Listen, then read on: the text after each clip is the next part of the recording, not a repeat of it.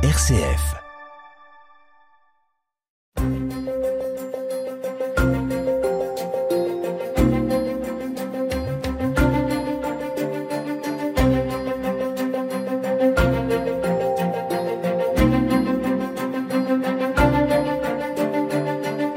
Bonjour, bonjour à toutes et à tous. Mangera-t-on un jour 100% bio et 100% local? C'est la question qu'on se pose dans l'émission En débat aujourd'hui. Aller vers une agriculture et une distribution durable en visant la rémunération juste des agriculteurs, voilà un grand défi de transition alimentaire et certains s'y emploient déjà aujourd'hui. La transition alimentaire est-elle en marche? L'image traditionnelle de l'agriculteur est-elle dépassée? Le défi d'une agriculture locale à taille humaine, est-ce le modèle de demain? Et puis surtout, le politique en fait-il assez?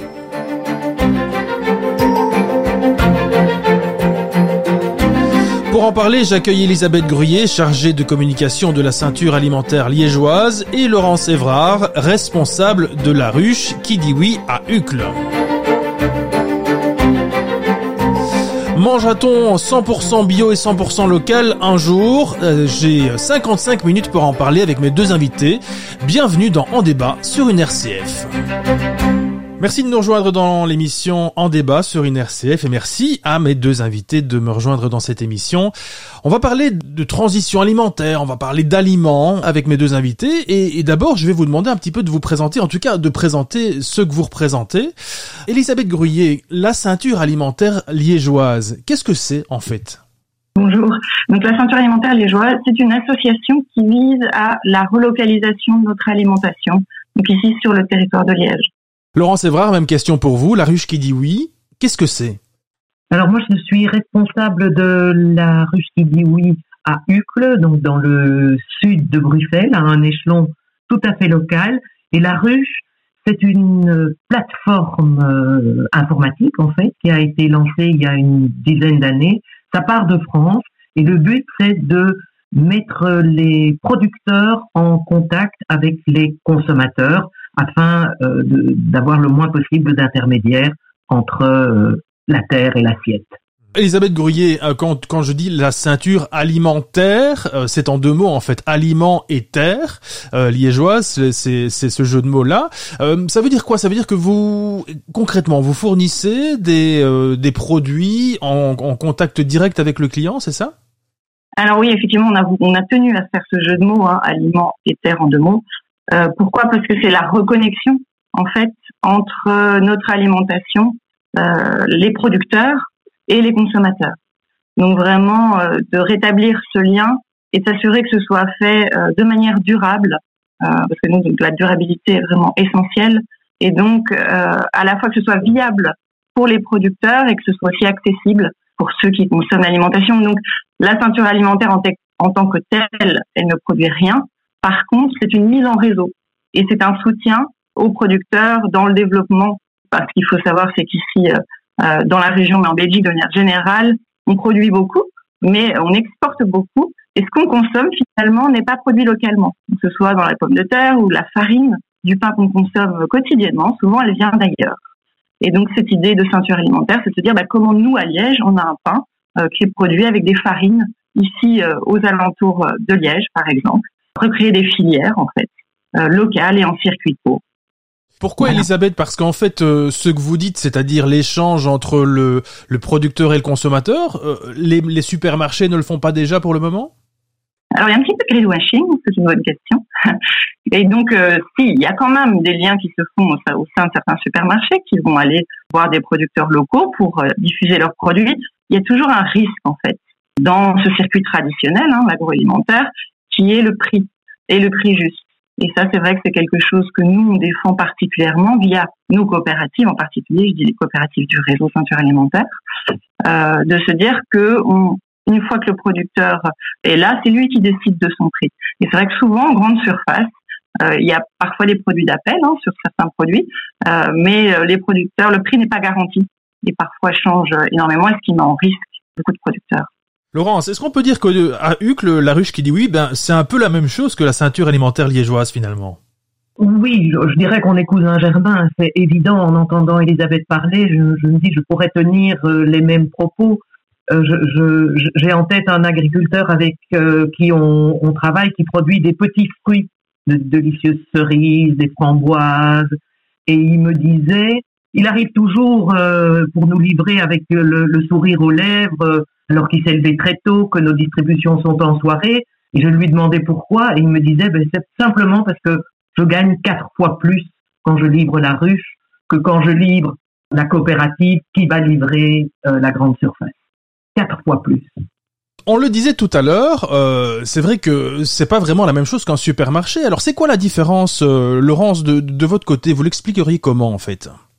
La différence entre un supermarché et une ruche? Voilà, exactement. Ah ben si je ne devais dire qu'un mot, c'est l'humain. C'est l'humain. Euh, les, les, les consommateurs, ils savent qui a cultivé leur, le produit qu'ils vont mettre dans leur assiette. Moi, j'aime bien ça. Dans ma rue, je propose assez régulièrement des plans, parce qu'à Hucle, les gens ont des jardins, et, donc ils achètent, ils s'y mettent eux-mêmes, ils demandent des conseils. Essayez donc de demander un conseil dans un supermarché. Est-ce que vous avez le sentiment, Laurence, que c'est en vogue pour le moment, qu'il y a de plus en plus de monde qui vient vous voir, qui fréquente euh, la ruche qui dit oui, ou de manière plus générale les, les endroits comme cela où on, on, travaille entre producteurs et consommateurs? Je vais être tout à fait honnête. On a connu un boom pendant la pandémie. On s'en est réjoui. On, tous les circuits courts euh, ont eu euh, un boulot fou. Ça s'est bien maintenu jusqu'au 22 février de l'année dernière, date du début de la guerre en Ukraine. Et depuis lors, c'est beaucoup plus difficile. Et pour quelle raison? Ah, C'est une question euh, à laquelle euh, je n'ai pas de réponse. Je pense que l'alimentation, qui était quelque chose de très important jusque-là, est passée au second plan. Pourquoi? Parce que les, gens font plus attention à leur portefeuille, peut-être? Est-ce qu'il y a peut-être une différence de prix aussi? Pour certains produits, il y a une différence de prix. C'est clair qu'on est plus cher. Un des principes euh, généraux du circuit court, c'est que c'est le producteur qui fixe son prix et c'est une très bonne chose. C'est pas le cas dans, dans la grande distribution. Donc, oui, il faut être euh, transparent. Pour certains produits, on est plus cher. Pour d'autres, on est moins cher. C'est très clair. Je pense que consommer en circuit court, dans beaucoup de cas, ça représente une contrainte. En tout cas, à la ruche, ça représente une contrainte. Il faut commander à un certain moment, il faut aller chercher ses achats aussi sur une tranche horaire bien précise. Alors nous, on fait des livraisons, mais là aussi, on a un jour de livraison. On n'est pas aussi flexible qu'on le voudrait. Et oui, c'est clair, euh, le poste alimentaire est passé euh, un, petit peu à la trappe. Pas pour tout le monde, hein, heureusement, mais pour une une part des gens qui nous avaient rejoints pendant la pandémie est retournée euh, à une consommation classique. Je ne sais pas ce que... Elisabeth Bruyé, qu'est-ce que vous en pensez Vous, c'est un peu la même chose du côté de Liège? Alors, je rejoins tout à fait le constat de Laurence. Je crois qu'il y a deux choses. Effectivement, il y a les coûts de l'énergie euh, qui ont vraiment impacté les budgets. Il y a vraiment une fragilisation hein, euh, dans, le, dans le budget des ménages et aussi le fait du télétravail, je pense généralisé euh, plus souvent, qui fait que voilà euh, la partie aller faire ses courses euh, parfois est plus compliquée. On reste chez soi et puis on, on continue d'aller au supermarché d'à côté euh, plutôt que de revenir euh, vers ces petites épiceries locales ou de parfois même de, de commander en ligne. Mais c'est vrai que nous c'est relativement simple hein, dans les différentes coopératives ici, que ce soit en ligne ou, même en présentiel pour aller faire ses courses. Euh, mais effectivement, le, le fait de euh, d'avoir un budget diminué, une part aussi peut-être, fait que voilà, les gens sont, sont focalisés sur d'autres choses que l'alimentation. Et puis Elisabeth, Laurence le disait il y a un instant, il faut aussi avoir, prendre le temps, euh, avoir le temps de d'aller chercher ses produits. Peut-être que ce n'est pas toujours accessible comme dans un supermarché euh, où on, on, y va de 8h à 20h un peu quand on veut. Oui, alors nous, on a une coopérative ici en ligne qui vient de se lancer, euh, artisan, paysan artisan, enfin ce circuit paysan plus exactement, parce que paysan artisan c'est à Floref, mais euh, qui est très bien aussi. Euh, et là, pour le coup, on peut vraiment euh, commander en ligne et recevoir même ses produits chez soi, hein, s'il le faut. donc, mais effectivement, il faut prendre le temps d'aller sur son ordinateur et de commander potentiellement, ce qui est moins simple que d'aller directement au supermarché et choisir soi-même ses produits.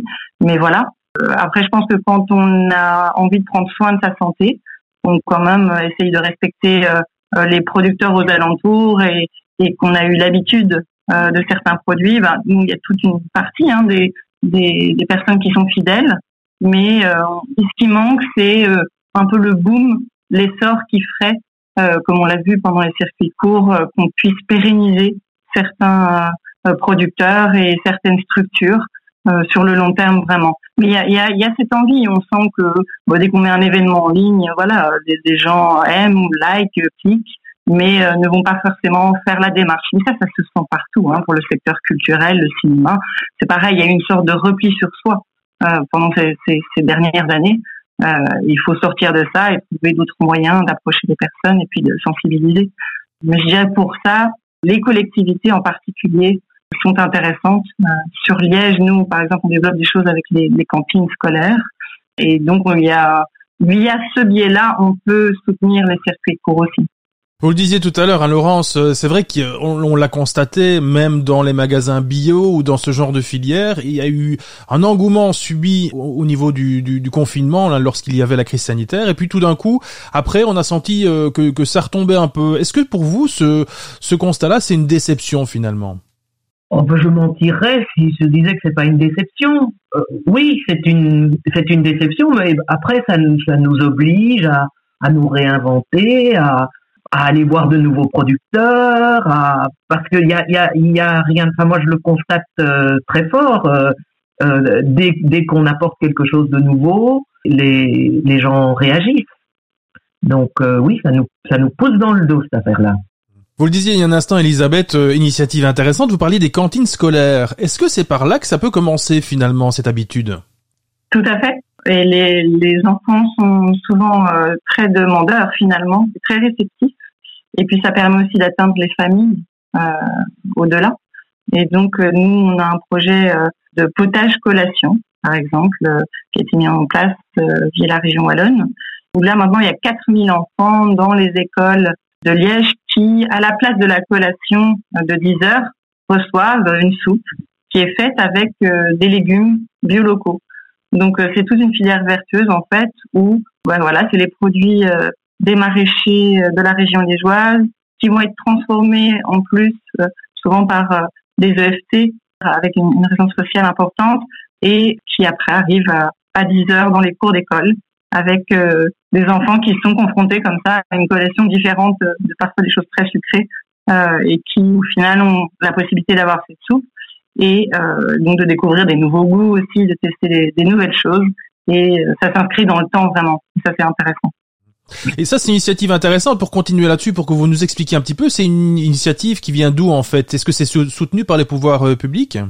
Euh, Oui, tout à fait. Donc au départ, c'est le collectif développement en cantine durable, hein, collectif qui est de, région wallonne, et dont la alimentaire fait partie, et qui a proposé cette idée et qui maintenant est soutenue euh, euh, bah voilà, via un financement Montréal et euh, qui est développé dans plusieurs écoles.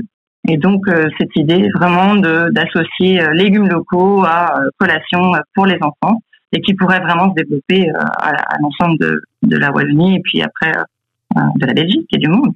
Et pour terminer par rapport à cette initiative, est-ce que ça coûte cher de faire ça? Alors, c'est en fait pas forcément plus cher.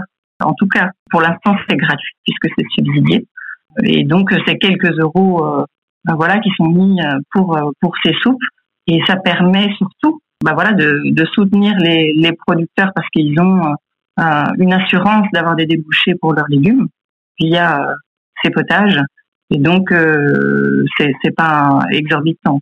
Elisabeth Gruyet, je pense que vous êtes d'origine française, hein, et, je vais vous parler de la France. Il y a notamment dans certaines localités françaises, euh, certaines communes qui ont fait le choix justement de, proposer aux cantines scolaires, eh bien, une alimentation qui vient en direct du producteur ou une alimentation bio. Est-ce que c'est vers ça que qu'on pourrait aller, en tout cas euh, en région wallonne?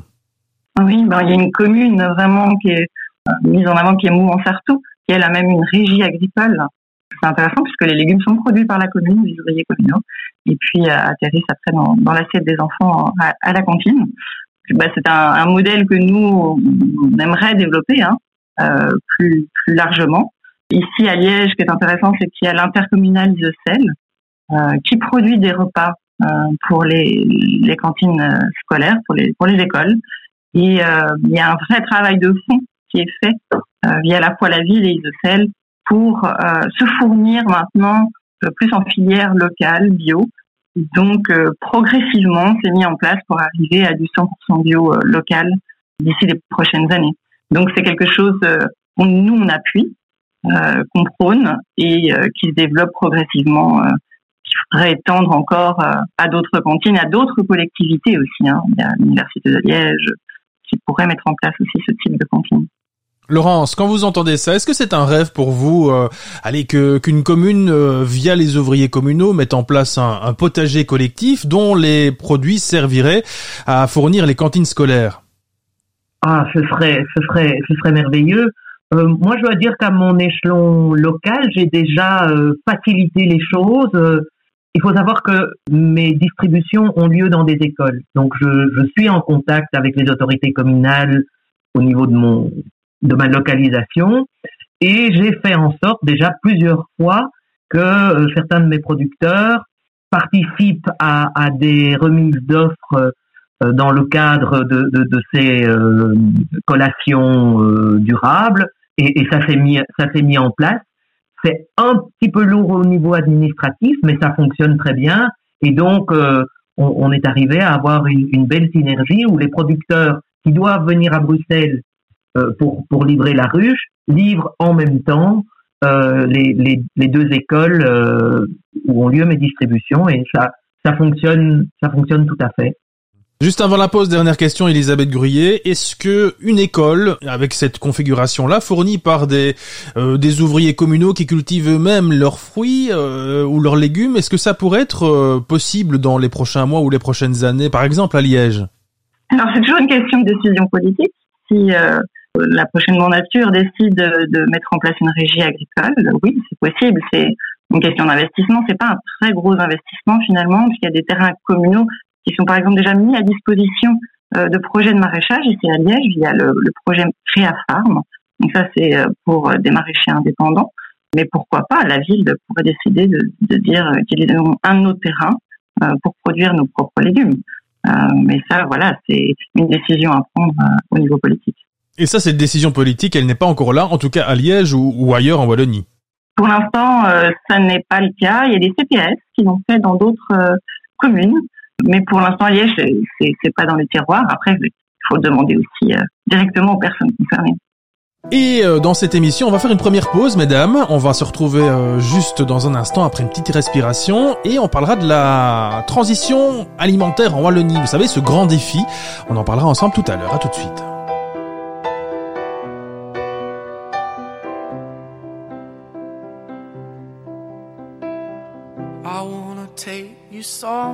So you know I care. But it's so cold and I don't know where.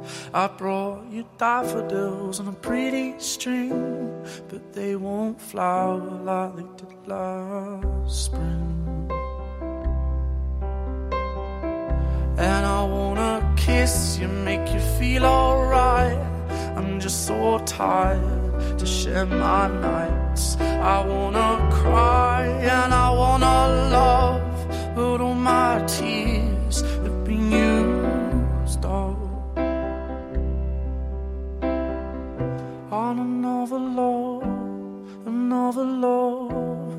All my tears have been used up on another love, another love. My tears have been used all on another love, another love. All my tears have been used all.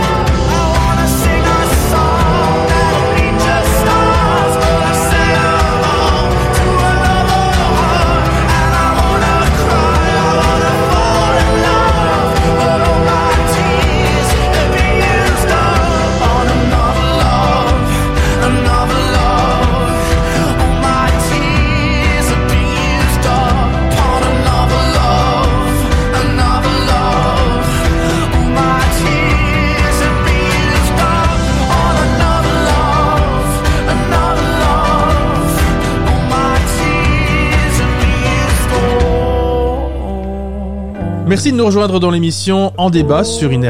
Merci à mes deux invités, Laurent Sévrard, responsable de la ruche qui dit oui, à Hucle, euh, responsable de cette ruche depuis 8-9 ans, et Elisabeth Gruyé, chargée de communication de la ceinture Aliments liégeoise. Vous l'avez compris, on parle de euh, d'aliments, de transition alimentaire, et c'est vers ça que je vous amène, mesdames, euh, sur cette sur cette thématique-là. Vous savez, ce grand défi de la transition alimentaire en, Wallonie. Est-ce que est-ce que d'abord vous y croyez? Enfin, j'imagine que vous y croyez, Elisabeth Gruyé. Mais est-ce que vous sentez que ça peut venir un jour? Bah oui, complètement. Donc on a mangé demain. Hein, le projet euh, porté par la, la région wallonne qui bah, met en place des liens surtout entre acteurs existants et puis un pulse aussi des dynamiques, soit euh, quand il durable au niveau des collectivités, euh, mais qui porte des projets et qui permet aussi d'implémenter d'autres projets de la région. Donc là, il y a 46 projets, par exemple, qui ont été soutenus pour la relocalisation de notre alimentation. Au niveau de la ceinture alimentaire liégeoise, euh, on travaille sur deux spécifiques, euh, Conseil de politique alimentaire, puis aussi la Maison de l'alimentation durable à Liège. Donc, on sent qu'il y a une vraie dynamique depuis, on va dire, les cinq dernières années. De soutien à cette relocalisation, dynamisation, transition alimentaire. Euh, après, c'est un peu du saupoudrage encore pour l'instant. Voilà, parce qu'il y a un immense défi hein, euh, auquel on doit faire face pour vraiment transformer en profondeur notre système alimentaire. Et il faudrait des budgets vraiment conséquents pour pouvoir euh, y parvenir et que ce soit une, grosse dynamique. Mais pour l'instant, je trouve qu'il y a beaucoup de communication en fait qui s'établit entre les acteurs existants. Euh, vraiment ce travail de réseau qui se met progressivement en place. Et ça c'est assez euh, positif euh, pour les années à venir. Et du fait que euh, la Wallonie c'est comme un petit territoire si tous les acteurs se mettent en branle ça peut être vraiment intéressant sur le long terme. Mais là pour le court terme il faut il faut des moyens. Laurence, la transition alimentaire à Bruxelles ou à Uccle, est-ce que c'est un défi? Est-ce que vous y croyez ou bien est-ce que c'est une, utopie, finalement? Ah, C'est une question difficile. Je, je, je trouve qu'à l'heure actuelle, c'est encore une utopie, c'est sûr. Moi, je vois bien ce que les gens mettent dans leur panier. Je vois bien ce, que les gens consomment. Et, j'ai beau dire et, répéter euh, qu'il faut euh, manger moins de viande, se tourner vers les légumineuses que, que je propose. On est en, direct avec un agriculteur du nord de la France qui, qui nous propose vraiment euh, une, une, une, gamme. On est, on est en direct, les prix sont bons, mais euh, les mentalités n'ont pas encore changé. Et, les gens sont encore à la viande, hein. on va pas se le cacher. Et vous sentez qu'il y a une, comme le disait tout à l'heure Elisabeth, une volonté politique, ou en tout cas même à l'échelon communal, tout simplement, de, de vous favoriser, de vous aider, d'essayer de vous insuffler euh, un peu de soutien? Oui, c'est un petit oui, ça, hein, euh, si je comprends bien. Mais moi, j'ai été très très bien accueilli à Uccle à l'époque quand je suis allé voir euh, euh, le responsable des, enfin, l'échevin en charge des propriétés communales. On m'a accueilli à bras ouverts, mais j'ai jamais demandé un franc parce que c'est pas parce que c'est pas le, le, modèle économique de, de, de la ruche non plus. Nous, on n'est on pas là pour faire du, du lobbying, on est là pour mettre les consommateurs en, en contact avec les, avec les producteurs et, et animer notre communauté. Mon métier est complètement différent de celui d'Elisabeth. En quoi c'est si différent que cela, euh, Laurence? Moi, j'ai à animer une communauté de consommateurs, à convaincre des producteurs de, de mettre leurs euh, produits euh, euh, sur la plateforme, à faire en sorte que le chiffre d'affaires développé soit suffisant pour qu'ils puissent se déplacer, à organiser la, la, la logistique pour qu'il s'organise, pour que quand une camionnette vient du NO, elle soit bien remplie. Euh, c'est un, un métier tout à fait, euh, tout à fait différent. Si je résume bien, hein, vous me dites si je me trompe, mais aller vers une agriculture et une distribution durable tout en visant une rémunération juste des agriculteurs, des producteurs, c'est vers ça que, que vous souhaitez aller, par exemple, à l'horizon de 5 ans, de 10 ans ou de 15 ans? Euh, On travaille là-dessus déjà depuis longtemps. Et il faut maintenant que ça change d'échelle, tout simplement. Donc euh, vraiment euh, se dire qu'on a hein, les, les, producteurs, on a euh, les consommateurs sont prêts, mais ont besoin d'être dynamisés, encore conscientisés. Je suis d'accord avec Laurence. Il faut répéter. Hein, on a le festival Nourrir Liège qui est là pour ça, pour dire voilà, vous avez d'autres possibilités de manger, d'adapter votre assiette. Manger de la viande, c'est très bien encore, autant qu'elle soit locale et bio, si possible. Donc, accompagner aussi les producteurs vers une certaine transition dans leur pratique. Et, et, voilà, et permettre aux consommateurs bah, de se dire, c'est finalement pas très compliqué euh, quand on y pense au quotidien, euh, de changer un, un petit peu, euh, de trouver des nouvelles méthodes. Et c'est pour ça que passer par des ateliers, passer par la conscientisation au niveau des classes, le fait nous d'avoir une maison d'alimentation durable et inclusive à Liège qui propose hein, des ateliers, des activités, des tables d'hôtes, c'est aussi ça qui permet de soutenir euh, au niveau des, consommateurs. Donc il faut toujours rester sur cette euh, dynamique. On, est donc, on continue à soutenir les producteurs, on rétablit les chaînes non manquants des filières, donc euh, au niveau de la distribution, voilà, de, construire d'autres choses, et puis on continue de marteler un peu pour enfoncer le clou au niveau des, des consommateurs. Mais pense que les, les, consommateurs sont prêts, beaucoup le demandent, mais là effectivement, on a un peu cet effet de Damoclès avec l'énergie euh, qui a tout, euh, euh, qui a fait un grand coup de frein en fait, et qu'il faut, faut que cette dynamique-là soit soutenue. Alors ça va au-delà, ça va au niveau aussi de, de la PAC au niveau européen. L'année prochaine, on a aussi des élections européennes. Il faut que tout le système finalement euh, change, euh, mais à l'échelon local, c'est possible. Il y a encore beaucoup de, de leviers à actionner, euh, et ça, ça, voilà, ça va passer euh, aussi par des décisions politiques dans les prochaines années. Je voudrais rebondir euh, sur ce que tu dis, Elisabeth. Moi, j'estime qu'un de mes rôles à la ruche, c'est d'accompagner les producteurs qui sont désireux de d'implémenter le, le, changement. J'ai en tête un, un, exemple. En 2015, quand j'ai commencé, euh, j'ai rencontré un, un, gars qui avait des vergers. Il venait de reprendre euh, l'exploitation de ses beaux-parents, qui était pur conventionnel. Et il m'a dit, je veux changer.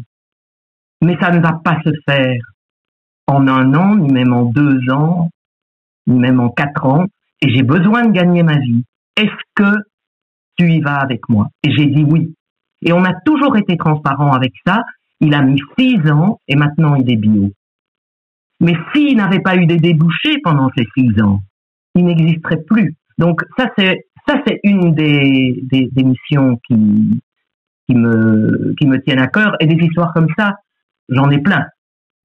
Laurence, on parlait tout à l'heure de, volonté politique. Est-ce qu'au lieu de proposer aux gens de, changer d'alimentation, euh, d'aller plus en direct vers le producteur, est-ce qu'il ne faudrait pas plutôt euh, leur imposer peut-être une obligation ou en tout cas favoriser le fait d'acheter euh, ce, ce, type de nourriture ou de choisir ce type de biais-là? Votre question m'amuse parce que de temps en temps, je me dis mais pourquoi est-ce que le politique n'impose pas par exemple, l'interdiction dans les supermarchés de vendre de la salade de fruits déjà coupée en petits morceaux et, qui, qui, reste fraîche par une opération du Saint-Esprit.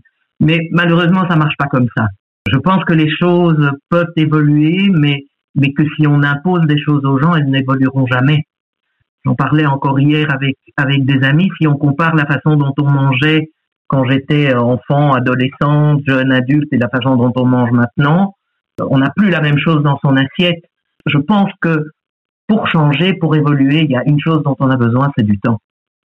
Mais imposer, ça, ne, ça n'est, je pense pas que ça peut marcher, que ça peut marcher. Elisabeth, imposer ou en tout cas favoriser, proposer aux gens, euh, en tout cas que le politique s'implique, ça vous ça vous parle ou pas?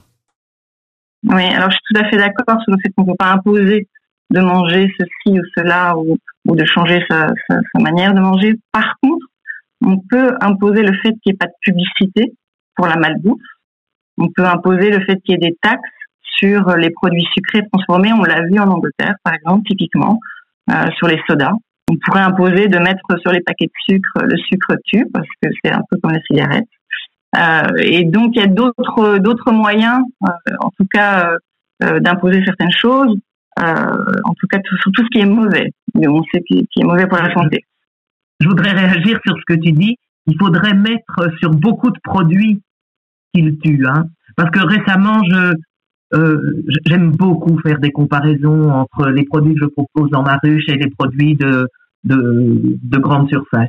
Et donc, je faisais une comparaison entre euh, un citron bio cultivé dans les règles de l'art et un citron euh, conventionnels euh, qu'on peut trouver au supermarché. Et j'ai été très très étonnée de, de, voir que pour mon citron conventionnel, il était euh, sur le web shop de, de, je ne le citerai pas, il est écrit ne consommez pas la plure parce que la plure du citron conventionnel, elle a été vaporisée d'éthylène, je crois, et donc ne pensez même pas à râper votre votre citron pour en faire euh, pour aromatiser un cake ou, on peut faire des tas de choses avec des, écorces de avec des plures de, de, citron. En grande surface on ne peut pas le consommer. Donc euh, il faudrait dire aussi euh, la plure de votre citron et, et ce serait valable pour beaucoup de produits et on en parlera juste après la pause si vous le voulez bien, parce que là vous soulevez un, un point qui est très intéressant, euh, notamment l'utilisation de pesticides. On en parlera juste euh, après la pause, mais on respire un petit peu euh, avec ceci. À tout de suite. Il est où le bonheur? Il est où? Il est où? Il est où le bonheur? Il est où? Il est où? J'ai fait l'amour, j'ai fait la manche. J'attendais d'être heureux j'ai fait des chansons, j'ai fait des enfants.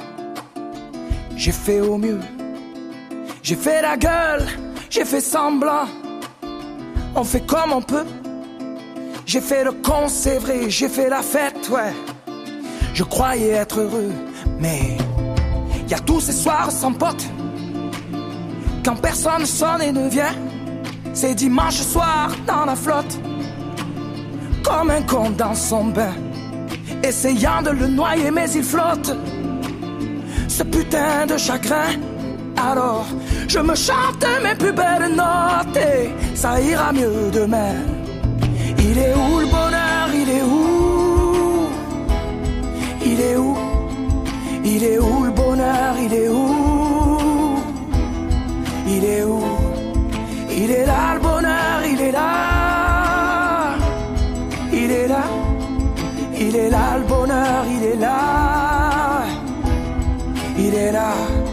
J'ai fait la cour, j'ai fait mon cirque.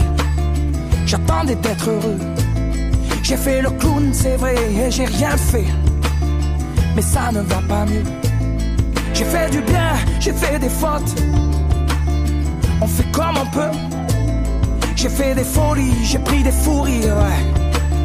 Je croyais être heureux, mais y a tous ces soirs de Noël où l'on sourit poliment protéger de la vie cruelle tous ces rires d'enfants et ces chaises vides qui nous rappellent ce que la vie nous prend. Alors je me chante mes notes les plus belles, c'était mieux avant. Il est où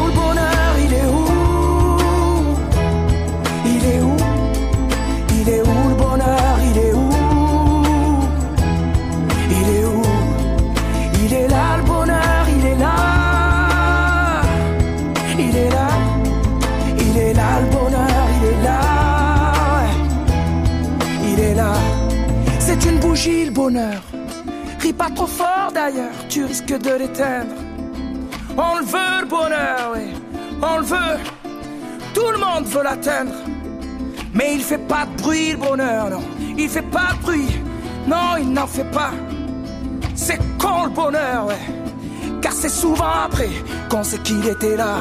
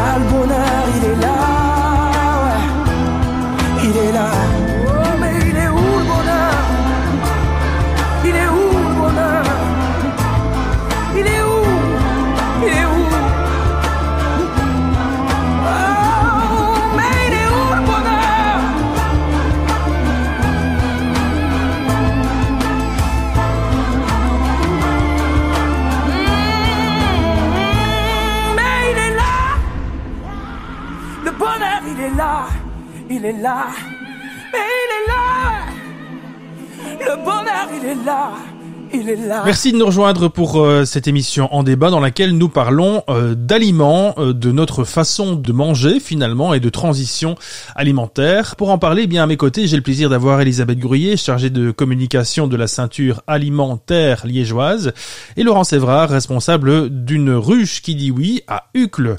Alors mesdames, juste avant la pause, on parlait de pesticides finalement ou de produits que l'on met sur les fruits, les légumes. Il y a notamment une actualité très récente. On parlait notamment de la Commission européenne qui voulait se prononcer sur le glyphosate. Vous savez, ce, ce produit qui est utilisé par les agriculteurs. Comment vous le sentez, vous, le fait que l'Union, que la Commission européenne n'arrive pas à se mettre d'accord finalement sur une interdiction euh, d'un produit euh, comme celui-là sur euh, qui est répandu dans nos champs finalement, Laurence Ben moi, je je, je comprends pas. Enfin, si, je comprends très bien. Il y a des il y a des lobbyistes très puissants qui ont très bien travaillé et, voilà. Mais euh, euh, je, pense que euh, l'agriculteur qui a le désir de changer, il, y arrive. Les maraîchers qui nous fournissent, ben il y a 15 ans, ils étaient conventionnels et aujourd'hui, ils sont pas labellisés parce que pour des petits, se faire labelliser, ça a un coût, mais ils n'utilisent, plus de pesticides. Donc, oui, ça, ça, ça, me, ça me révolte. Je n'ai pas d'autres, pas d'autres mots. Elisabeth Gruyé, par rapport à cette euh, voilà ce, ce, ce, problème de glyphosate euh, qui euh, qui dont voilà l'Union européenne, la Commission européenne n'arrive pas à se mettre d'accord, faut-il le prolonger, l'interdire, ou, ou, même de manière générale sur les pesticides de manière générale, qu'est-ce que vous en pensez vous? Alors c'est certain, c'est un problème crucial. Je pense qu'il y a une question aussi pour beaucoup d'agriculteurs, un sort de désarroi parce qu'ils ont appris des techniques culturelles en utilisant des produits finalement, ou même on leur a conseillé de les utiliser. Et pourquoi? Pour plus de rendement aussi.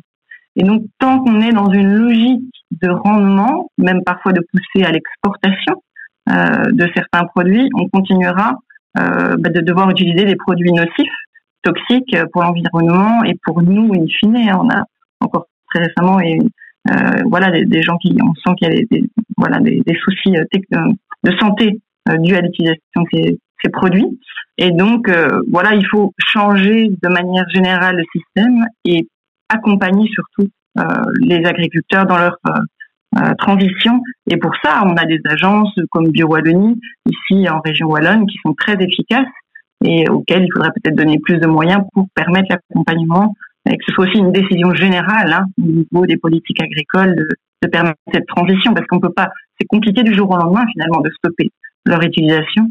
On espère vraiment qu'il y a une décision qui soit prise, a été reportée à nouveau pour cette interdiction du glyphosate, mais il faut aussi pouvoir permettre la transition au niveau des agriculteurs. Oui, parce que c'est vrai que c'est un non-sens finalement, Laurence, le fait de, de manger des fruits et des légumes pour avoir une alimentation saine et qu'en fait on, on, on, épande comme cela des produits chimiques sur ces produits finalement que l'on mange. Ben oui, ça n'a pas de sens. Hein. Il n'y a pas, pas d'autre mot. Ça, ça, ça n'a pas de sens.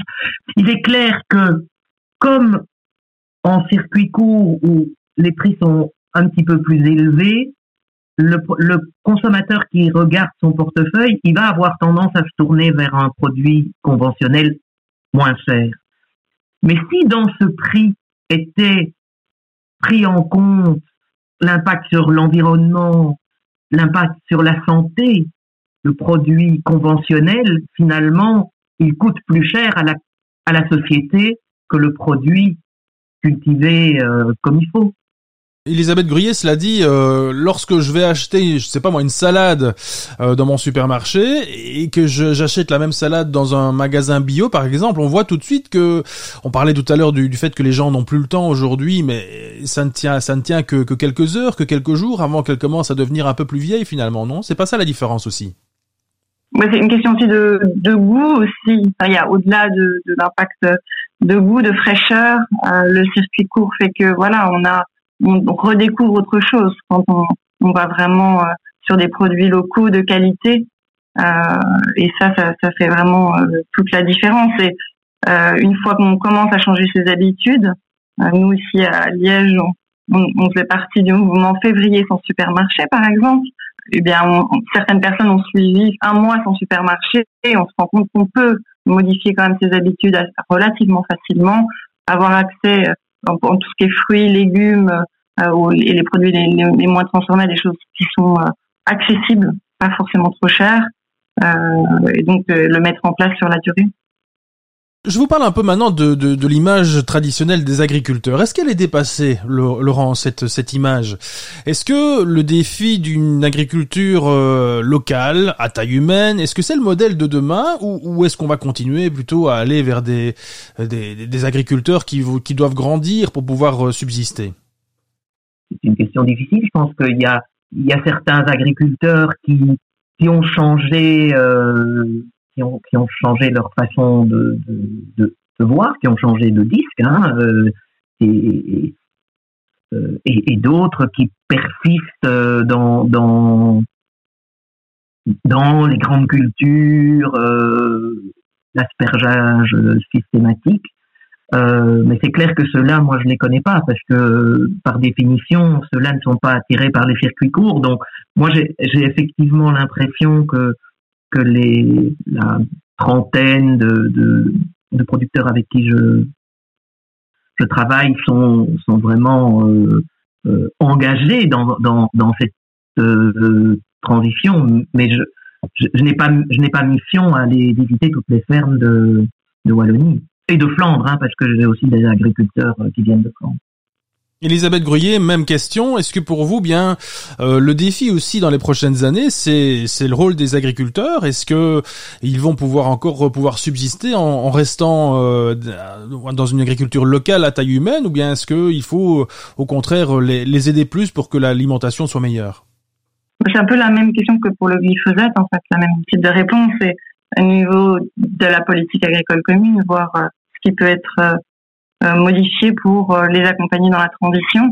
Et peut-être aussi, c'est vrai qu'on a ce souci de succession euh, des fermes actuellement, avec pas forcément de repreneurs pour les, les, les fermes, et donc d'accompagner cette reprise des fermes pour s'assurer ben, qu'il y a un accès à la terre aussi pour les nouveaux agriculteurs. Nous, on voit beaucoup de jeunes autour de nous qui retournent à la terre et donc souvent ils passent par le maraîchage parce que c'est ce qu'il y a de plus simple finalement au niveau des investissements. Il n'y a pas de grands investissements à réaliser, mais pour tous les autres, tous ceux qui aimeraient aussi retourner à la terre, euh les portes sont fermées. Enfin, le prix des terres est totalement inaccessible et donc il faudrait imaginer voilà une, facilité de reprise des fermes et d'accès à la terre pour euh, l'installation de nouveaux agriculteurs ou de pérennisation de ce qui existe déjà. Mesdames, nous allons faire une dernière pause dans cette émission. On se retrouve dans un instant et là, je vous demanderai un petit peu votre euh, voilà votre envie, votre vos espoirs finalement pour euh, pour les prochaines années. À tout de suite.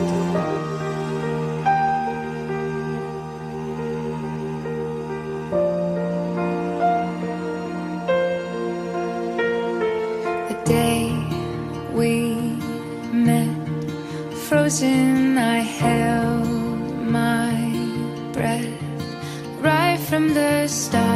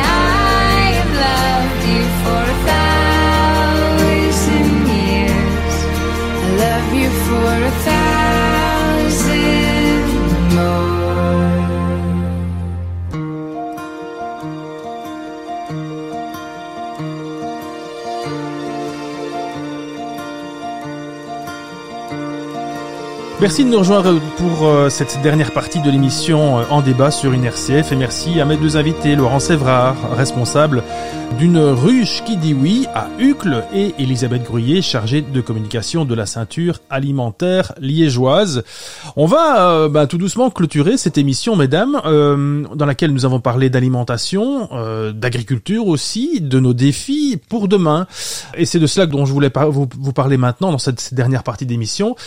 Quel est votre euh, espoir, voilà, votre vision idéale euh, pour euh, les prochaines années? Je sais pas, on peut se projeter à 5 ans, 10 ans, peut-être 20 ans, Elisabeth Gruyé.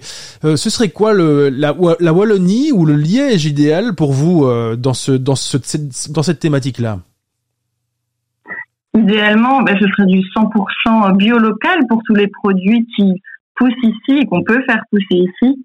Euh, il faudrait aussi une certaine adaptation au réchauffement climatique, mais euh, d'avoir cette euh, possibilité vraiment que bah, tous les citoyennes et les citoyens puissent et, et envie de se fournir localement des producteurs qui soient pérennes, qui aient un statut réel.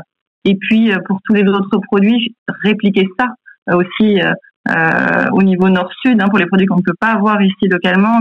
Il y a ce travail qui est déjà mis en place avec des coopératives euh, à l'étranger euh, et qui permettent d'importer des produits, on sait, qui sont faits de manière euh, socialement, avec des, des manières culturelles correctes. Et donc, voilà, d'avoir cette c'est un peu l'ambition, enfin le- l'espoir parfait hein, d'un monde meilleur et où tout soit finalement une alimentation qui soit vraiment dans le respect de, de l'humain de manière générale. Même question pour vous, Laurent Sévrard. Euh, votre monde idéal, allez, dans 5 ans, dans 10 ans, euh, ce vers quoi vous souhaiteriez qu'on tende Mais je, je réfléchissais euh, en, en vous écoutant, en écoutant euh, Elisabeth, je, je me disais que en fait, un des problèmes que nous avons à, à résoudre, nous, acteurs locaux du, du circuit court, c'est la logistique. Parce que les, on a des tas de producteurs qui, qui, qui, qui rêvent euh, d'intégrer les circuits courts, mais euh, un agriculteur, il a mission à rester dans sa ferme. Et, dès qu'il la quitte, il a l'impression qu'il travaille pas. C'est- pas vrai, mais euh, et donc si on pouvait se mettre autour de la table et résoudre ce, problème de logistique, qui est un problème qui est devenu de plus en plus crucial parce que le coût de l'énergie euh, n'arrêtant pas de, de, de grimper, ça leur coûte de plus en plus cher c'est un espoir tout à fait euh, euh, pratique que je, que je cite là. Euh, je, je pense qu'on se porterait mieux si ce problème était si on se mettait les acteurs du circuit court autour de la table et qu'on voyait comment comment on peut travailler ensemble parce qu'aujourd'hui on travaille pas ensemble. Alors, on a un petit début de réponse à Liège, puisque nous, on est en train de mettre en place un pôle circuit court avec la ville de Liège, et puis un hub plus largement avec euh, des fonds européens et la région. Euh, et donc, parce qu'on a senti ce manque crucial, effectivement, au niveau de la logistique. Et donc, ça, c'est embryonnaire pour l'instant, mais ça a vocation à se développer. Et c'est vrai qu'il y a d'autres endroits en, en Wallonie où ça se développe un petit peu. Euh, mais c'est certain que la logistique est un élément euh, crucial pour euh, établir bah, typiquement ce lien entre le producteur et le consommateur final.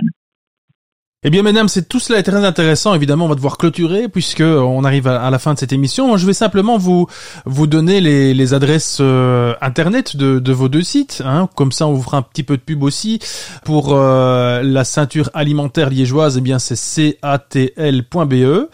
C'est assez simple. Et puis pour la ruche qui dit oui, c'est la ruche qui dit oui.be également, euh, sans sans point, sans rien, tout attaché. Merci en tout cas pour vos explications qui étaient très intéressantes et, puis on a invite les auditeurs à, à vous contacter en direct. Euh, comme ça, ce sera encore plus facile. C'est un peu la philosophie de, de, de, de, votre action sur le terrain. Merci Elisabeth Grouillet. Merci euh, Laurent Sévrard pour euh, vos explications. Quant à nous, eh bien, on se retrouve bientôt pour une autre émission, une, sur une autre thématique dans l'émission En débat. Au revoir mesdames. Au revoir Frédéric.